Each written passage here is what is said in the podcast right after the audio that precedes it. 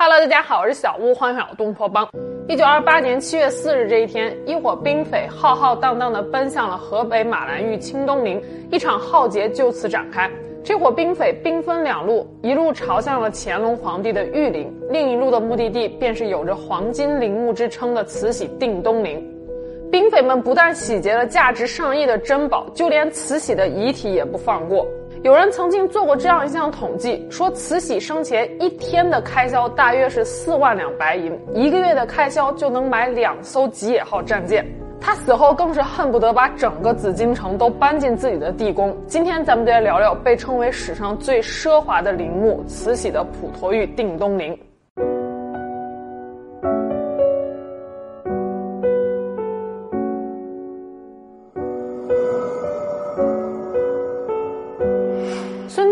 字奎元，外号孙大麻子，是民国时期的一个小军阀。像这种小军阀，民国时期多如过江之鲫。如果不是孙殿英干过一件轰动世界的大事儿，他根本就不可能被后世所记住。孙殿英出身贫寒，早年没有上过什么学，当过当地的土匪头子，属于是江湖出身，自然也没有什么军校长官同学作为什么人脉纽带。孙殿英曾经在直鲁联军张聪昌的指挥下与北伐军作战，可是随着民国政府二期北伐，直鲁联军溃败，孙殿英又带着他的一伙部下见风使舵，被民国政府收编，摇身一变从直鲁联军第十四军变成了民国革命军第十二军。可是后来北伐战争取得胜利之后，蒋介石就开始在军中排除异己，再加上一九二八年是军阀混战、民不聊生的时期。不属于民国正规军的孙殿英部队，自然就成了舅舅不爱姥姥不疼的那一类，经常被克扣军饷。就在孙殿英担心士兵哗变、愁眉不展之际，他的一个部下从北京带来了一本神秘的书籍。也正是这本书，让孙殿英萌生了一个邪恶的念头：盗墓去。此书名为《爱月轩笔记》，民间传说是大太监李莲英口述，其侄子执笔而写下的。一九零八年，就在光绪皇帝驾崩后的第二天，慈禧也挣扎着咽下了最后一口气。作为老佛爷身边的红人，孙殿英自然是目睹了整个慈禧下葬的过程。而《爱月轩笔记》一书则记录了慈禧地宫中奢华的陪葬品清单。但是目前这本书在学术界是极富争议的，因为其中出现的很多物品并没有出现在被官方认可的清宫档案当中。不过，也有学者认为，不能因为与清宫档案不符就否认《爱月轩笔记》的真实性，因为目前在民间发现的部分被盗出的慈禧陪葬品，以及孙殿英后来在审讯中的供述，都与《爱月轩笔记》不谋而合。更大的一种可能性是，清宫档案由于晚清时期的种种政治原因，并未完全记录下慈禧地宫中的陪葬品清单。根据《安月轩笔记》的记载，慈禧在入棺前，棺材底部铺了一层珍珠，足足有一万三千六百零四颗，宝石八十七块，白玉二百零三块，其上方铺了三层金丝珠串被褥，又叠加了一层珍珠，总共三千七百二十颗，足足有一尺厚。仅慈禧棺椁内的珍宝价值就在五千万两白银，堪称世界之最，这不禁让孙殿英的部队垂涎三尺。恰好孙殿英当时就在清东陵所在的河北马兰峪一带驻防，因为局势动荡，马兰峪一带的盗墓活动频繁，尤其以兵匪马福田为首的一伙人最为猖獗。一九二八年六月，孙殿英以剿匪之名来了个黑吃黑，打垮了马福田一伙人，然后又以军事演习为名把清东陵给团团围住了，禁止外界进入。这样一来，清东陵就完全成为了孙殿英砧板上的鱼肉了。孙殿英还为自己的盗墓找了一个冠冕堂皇的借口，说一是为了筹集军饷，二是因为满清人欺压了汉人数百年，他孙殿英家与清人有世仇，是要把清朝皇室数百年来搜刮的民脂民膏重新归还于民。可事实证明，孙殿英后来盗取的无数珍宝，大多数都中饱私囊了，要么就被他用来上下打点关系，还有很多流失海外。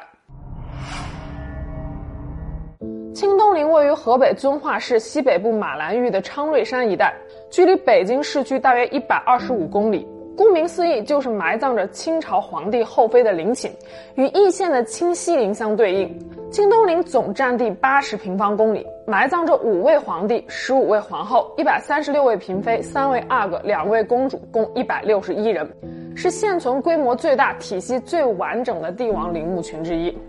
自古以来，清东陵都被认为是一块上好的风水宝地。北有昌瑞山做后靠，宛如锦屏翠帐；南有金星山做巢，中有隐蔽山做书案，可平可依。东西两边还有两条大河环绕，酷似两条玉带。群山环抱的唐局，辽阔坦荡，雍容不迫。我们知道，封建社会的古人相信，祖先坟头好不好，直接决定了家族后世是否能够安宁。给帝王选陵寝这事儿可是个功夫活，既要有风有水，又要适当的避开风和水。正所谓三年求地，十年定穴，没有点真本事的风水大师是不敢给帝王选陵寝的。而清东陵作为大清入关后的第一块风水墓地，据说是十四岁的顺治皇帝亲自选定的。一次，顺治皇帝带着群臣来到马兰峪一带巡游，他举目四望，见到高山连绵，冈峦起伏，有如一条条天龙呼啸长空，他不由赞叹说道：“此山王气葱郁，可谓朕寿宫。”然后纵马来到了一处向阳之地，取下了大拇指上的一个玉扳指。猛地向前一扔，然后对群臣说道：“扳指所落的地方就是朕陵寝的穴位。”清代笔记《孝亭杂录》中就曾经评价顺治帝的这次慧眼看风水，说道：“虽命我辈足遍海内求之，不克得此吉壤也。”意思就是那些风水先生踏遍了四海，也未必能够找到这样的风水宝地。可是顺治帝当时只是一个十四岁的小儿，怎么会有如此高深的风水造诣呢？其实清东陵这块宝地，早在明崇祯年间就已经被风水大师，同时也是明朝的重臣刘孔昭选中过。刘孔昭是明朝开国元勋刘伯温的后代。明崇祯十三年，皇帝命他在北京周围挑选万年吉地。有人可能会问了：明朝不是用天寿山，也就是明十三陵作为皇家陵园吗？是这样，没错的。但是到崇祯帝年间，明朝已经有十二位皇帝葬在明十三陵了。上好的风水宝地都已经被祖先们抢光了，所以崇祯帝在位十三年都迟迟没有动手来修建陵寝。刘孔昭踏遍了经济地区的山山水水，最终选择了昌瑞山，也就是今天清东陵的所在地，上报给崇祯皇帝。崇祯帝看完奏折之后是大喜，立刻命人开工准备建陵，可是却被刘孔昭给拦了下来。刘孔昭说道：“陛下莫急，这事儿还得再等等。”崇祯帝心想：“你还让我等？本来继位之初就应该办的事儿，现在都等了十三年了，你让我怎么能不着急？”刘孔昭接着说道：“有吉地无吉时，就是说这是一块风水宝地，但是还没有到开工的吉时。那什么时候才是开工的吉时呢？”刘孔昭说了四个字：“岁在甲申”，意思就是要等到甲申年才能够开工。崇祯帝算了一下，甲申年应该是崇祯十七年。可是历史的玄妙之处就在于此：崇祯十七年，大明王朝就灭亡了。就这样，崇祯帝冥冥之中把江山以及这块风水宝地都拱手让给了大清朝。顺治皇帝是清朝入关之后的第一位帝王，所以他会不会是因为翻看了之前的大量文献而得知了这块风水宝地呢？清东陵中所葬的五位清朝皇帝，分别是顺治、康熙、乾隆、咸丰和同治。叶赫那拉氏慈禧作为咸丰帝的嫔妃，死后自然也是葬在清东陵的。但是清东陵的慈禧墓在修建当时可谓是一波三折。慈禧墓的全名为普陀峪定东陵，与之相对应的是慈安太后的普祥峪定东陵。公元一八六一年，咸丰帝驾崩，六岁的载淳继位，也就是同治皇帝。咸丰帝临终前任命了八位顾命大臣辅政，并且命令皇后钮祜禄氏和载淳的生母宜贵妃叶赫那拉氏共同监督朝政。同治皇帝继位后，正宫皇后钮祜禄氏自然就成为了皇太后，徽号慈安。其生母懿贵妃也被追封了皇太后，徽号慈禧，这就是慈禧太后名称的来源。此后，慈禧效法汉朝的吕后和唐朝的武则天，夺取了大清王朝的皇权。虽然并没有称王称帝，但是在同治和光绪年间三次垂帘听政，是晚清时期实际上最高的统治者，也一步步的将晚清时期的中国推向了灾难的深渊。清朝晚期，社会矛盾丛生，战争频发，割地赔款，整个大清国都处于疲弊之中。可是慈禧却没有半分的忧国忧民、勤俭节约之心，反而大肆铺张，奢靡程度令人难以想象。根据曾经贴身伺候慈禧的宫女荣儿回忆所编撰的《宫女网谈录》所记载，慈禧用膳时，早晚每顿正餐都要有一百二十道菜。老佛爷坐在桌子的东边，太监们就开始有序的报菜名儿。报完之后，老佛爷的眼神停留在哪一道菜上，太监们就赶紧去夹来喂他。而且祖上定下的规矩是食不过三勺，也就是说每一道菜只能尝两口，一顿饭的花费就相当于老百姓好几年的伙食费。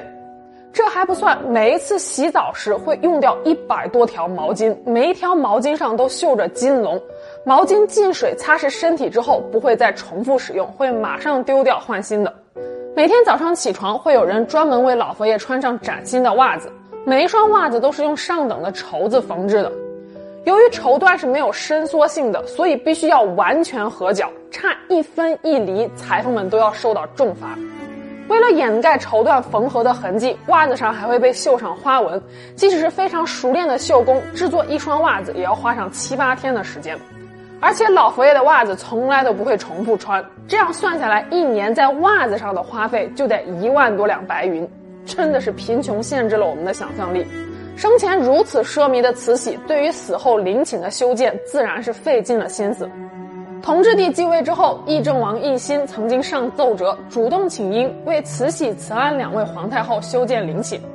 可是这道奏折却引起了慈禧的不满，原因是奕欣提议要按祖制来办。什么是祖制呢？就是说皇室后辈陵寝的规模是不能超过其祖先的。按照祖制来说，慈禧陵墓的规模就不能超过上一任皇太后，也就是咸丰他老妈陵墓的规模。可是咸丰帝时期内忧外患，根本就没有银子呀，只能把皇太后安葬在妃子的陵墓中了。这样的陵墓规模，慈禧哪能同意啊？不久后，奕欣被弹劾，慈禧就顺坡下驴，把修建陵寝这事儿交给了醇亲王奕轩。奕轩是个圆滑的老油条，他知道修陵这事儿可大可小，如果老佛爷怪罪下来了，自己可是要吃不了兜着走的。于是他就成立了一个修陵委员会，里面有懂风水的，有懂建筑的，还有懂设计的。如果出了岔子，至少还有个垫背的。奕轩呈上了第一稿设计图，在清东陵找了一个不错的院子，点了两个点儿，意思是两宫皇太后嘛。可是慈禧看了之后还是不高兴，直接把设计图纸往旁边一扔。这个时候，修陵委员会里面的一位风水大师就明白老佛爷的意思了。他这是不愿意与慈安皇太后共同安葬，心想生前慈安皇太后就是正宫，死了还要压我一头，这哪能行？于是风水大师就呈上了第二稿设计图，在清东陵选了两块上吉之地，一个是普陀峪，一个是普祥峪，两宫皇太后分开修建陵寝。这回慈禧终于是点头了。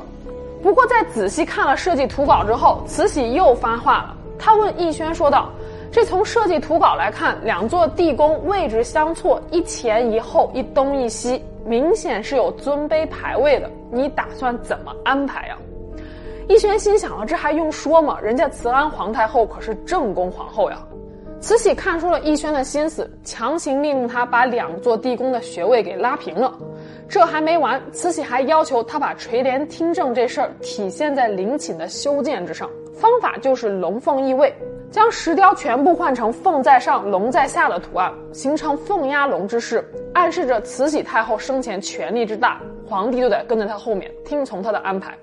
要知道，这在古代可就是妥妥的大逆不道，实属僭越。可慈禧就是本着我走我的路，让你们无路可走的作风。而且朝堂上也没有任何人敢违背老佛爷的意志。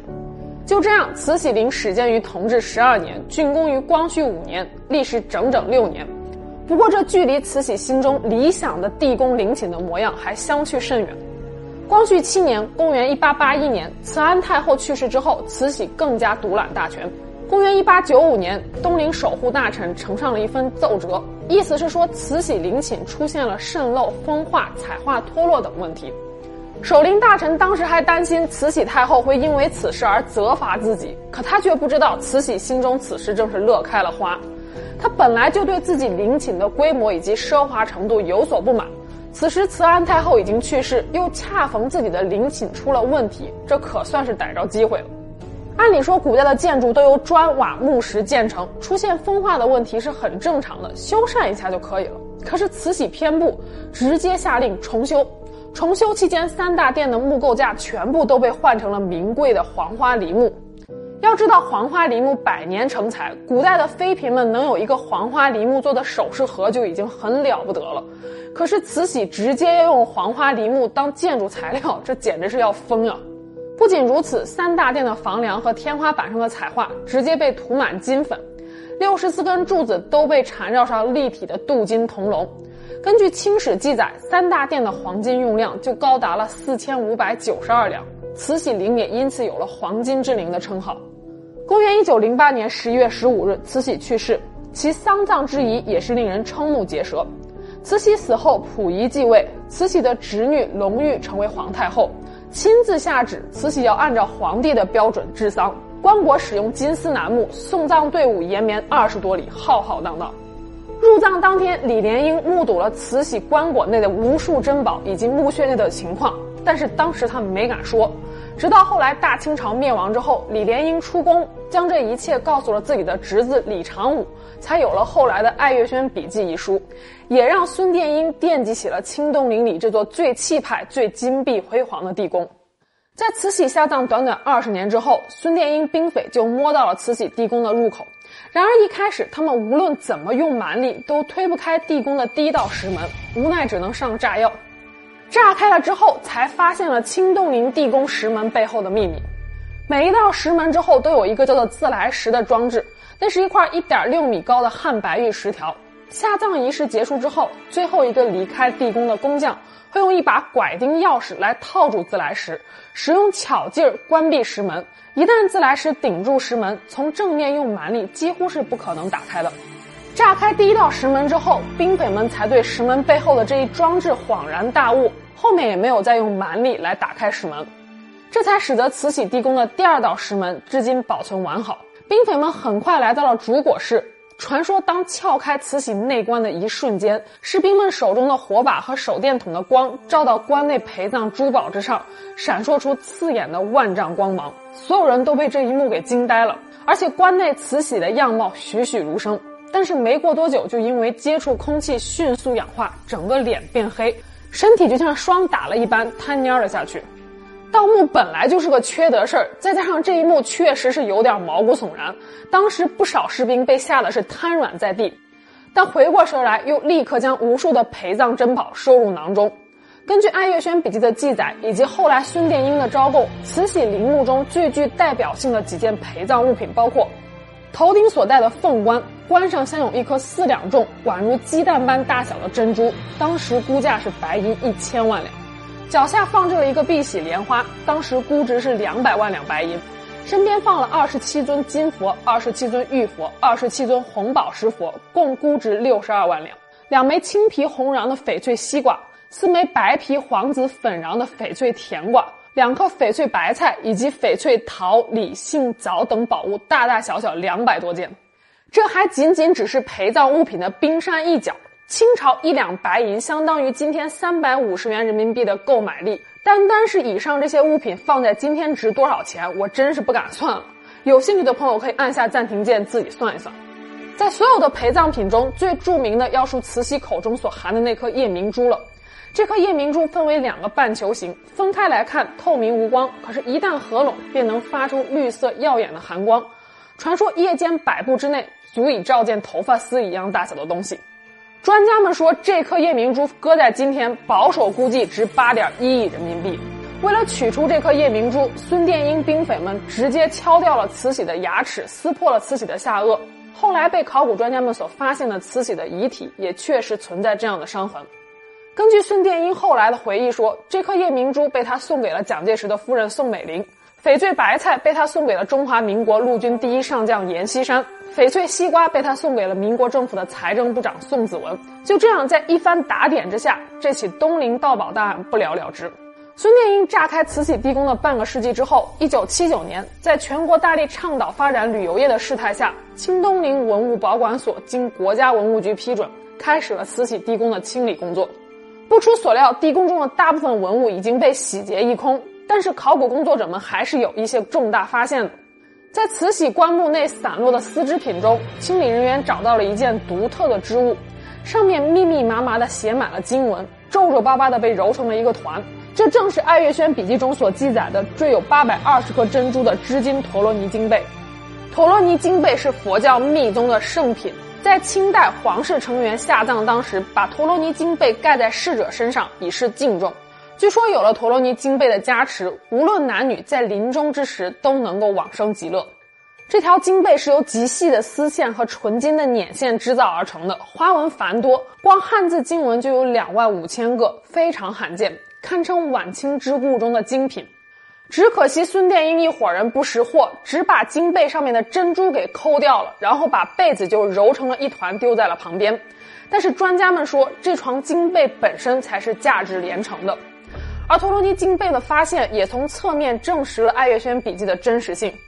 后来几经波折，这条受潮残破的金贝被送到了故宫博物院进行修复。如今除了偶尔展出，其余时间都保存在清东陵的文物库房内。除此之外，慈禧下葬时穿的寿衣做工也极其精细，里外共三层，而最外面的这层寿衣活脱脱的就是一件龙袍，通体缀满珍珠，而且龙袍上还绣着帝王们都不敢绣的佛字，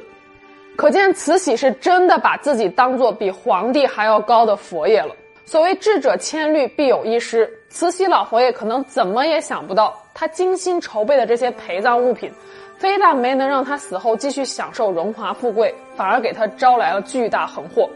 老佛爷在临终前曾经说过一番耐人寻味的话，他说：“此后女人不可欲闻国政，此与本朝家法相违，必须严加限制。”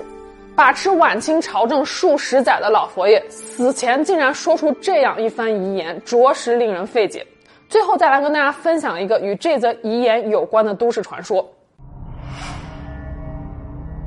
传说爱新觉罗家族自从建立清朝以来，就一直存在一个隐患，而这个隐患就是来自同是女真人的叶赫那拉氏。元朝末年，爱新觉罗不过是女真族的一个小姓氏，与叶赫那拉氏是根本就不能相提并论的。两个部族为了争夺权力，发生过多次战争。到了明朝万历四十七年，爱新觉罗努尔哈赤攻下了叶赫城，叶赫那拉氏的首领被捉。叶赫那拉氏的族长在临终前曾经留下遗言，说道：“就算我叶赫那拉氏只剩下一个女人，也要灭爱新觉罗。如违此事，万世不得轮回。”说完之后，便决绝的自尽了。满清入关之后，清朝皇帝就有了一个不言明的潜规则：不能娶叶赫那拉氏为妻。也就是说，叶赫那拉氏是不能立为大清朝的皇后的，但是可以纳为妃。朝堂上，叶赫那拉氏的大臣也都不曾受到过重视。康熙年间的惠妃就是出身叶赫那拉氏，但是即便她两次生下皇长子，家族多次在朝政上建功，依然到死都没能晋封。乾隆年间的淑妃，从乾隆十三年被册封为妃之后，地位便一路下滑，之后很少再得到乾隆帝的恩宠。而慈禧太后也是出身叶赫那拉氏家族，同治帝死后，慈禧太后扶持光绪皇帝上位，并钦点侄女隆裕与光绪帝成婚。